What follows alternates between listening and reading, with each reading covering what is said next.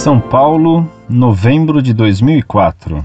Me perdoe, mas tenho algumas dúvidas. Primeiro, gostaria de saber de onde vêm tantas almas ultimamente. A Terra, em tempo algum, teve mais de 6 bilhões de habitantes. Por que, neste último século, existiu essa explosão demográfica? Principalmente com todos os meios anticoncepcionais criados nesta época, tantas guerras devastadoras, doenças e cada vez mais os casais tendo menos filhos, etc. Segundo, antes de eu nascer, o que eu era? E por que não fui criado ou nasci antes? É mero acaso?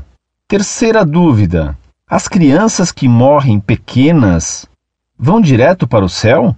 Então não seria uma prova de amor os pais matarem seus filhos pequenos? Assim, eles não correriam o risco de ir para o inferno eternamente. Quarta dúvida: o que vai acontecer com as pessoas que morreram antes de Cristo nascer? Elas serão perdoadas de todos os pecados por causa da sua ignorância?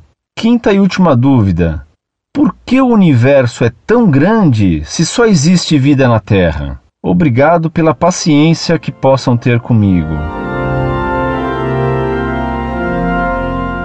Prezado Salve Maria. Deus criou todas as coisas. Ele fez um universo imenso onde há bilhões e bilhões de astros imensos. Então, para Deus, não é nada criar alguns bilhões de almas, todas semelhantes a Ele, todas parecidas com Ele, sob certo aspecto. E como Ele é infinito, e suas virtudes têm grau infinito, para representar melhor a imagem dele, ele nos fez a cada um parecido com ele, como que espelhando-o sobre um certo ângulo. Deste modo, meu caro, jamais haverá outra pessoa como você no universo. Você é único, desde a impressão digital até a ponta da sua alma. Alma não tem ponta. Não há, não haverá mais outra pessoa no mundo igual a você. Essa é a nossa honra, de sermos imagens únicas de Deus nosso Senhor. Meu caro, não há explosão demográfica coisa nenhuma. No mundo, há lugar para todos. O que há é implosão demográfica, visto que várias nações estão a ponto de desaparecer por causa do controle de natalidade. O controle de natalidade mata o futuro. Estamos ameaçados de desaparecimento e não de superpopulação. Fazem-se campanhas para impedir que desapareça um mico-leão, mas não há a menor preocupação com a possível extinção da Espanha, da França ou da Alemanha, assassinadas pelo controle de natalidade. Será que o mico-leão é mais importante que o homem? Superpopulação existe no metrô na hora do rush. Era só ir morar um pouco mais para lá, bem longe do metrô, para acabar o apinhamento desse falso e maldito progresso que nos faz trabalhar como bestas de carga. Nunca se trabalhou tanto no mundo. E para comer hambúrgueres feito de minhoco sul. Ou vai se saber do que? E vestir blue jeans grosseiríssimos. E será que o progresso é poder assistir a vida passar na TV? E cada vida? E será que progresso é poder ouvir as músicas do nosso ministro da Cultura? Você me pergunta o que você era antes de ser concebido. Meu caro, antes de sermos concebidos, nós não éramos.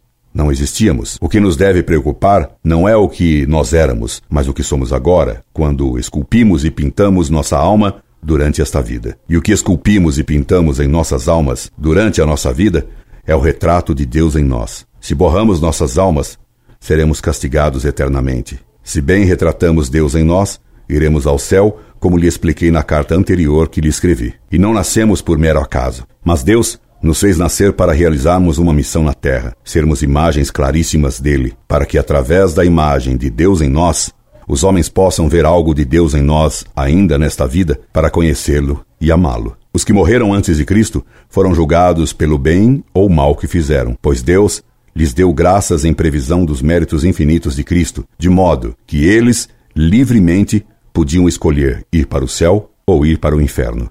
Deus fez o um universo tão grande, incomensurável, para que compreendêssemos mais facilmente quanto ele é poderoso e como ele é infinito, pois que o indefinido é só uma pálida imagem do infinito. E se ele fez tantas estrelas, é para nos mostrar a sua generosidade. Se ele é capaz de fazer tantas estrelas, mais ainda ele é capaz de fazer batatas suficientes para alimentar centenas de bilhões de homens. Se ele fez tantas estrelas no céu negro da noite, foi para lembrarmos que a noite absoluta não existe e que o sol voltará a nascer. Só existe vida na Terra, sim, porque assim como você é único e jamais haverá outro igual a você, assim a Terra é única. Deus nos ama com amor único. Para finalizar, Garanto-lhe que você não impacientou com suas perguntas tão simples quanto importantes. Só lamento não ter tempo de explicar mais longamente e melhor a beleza que suas perguntas levantam, porque tenho cerca de 400 cartas ainda a responder. Escreva-me sempre. Incorde Jesus Semper, Orlando Fedeli.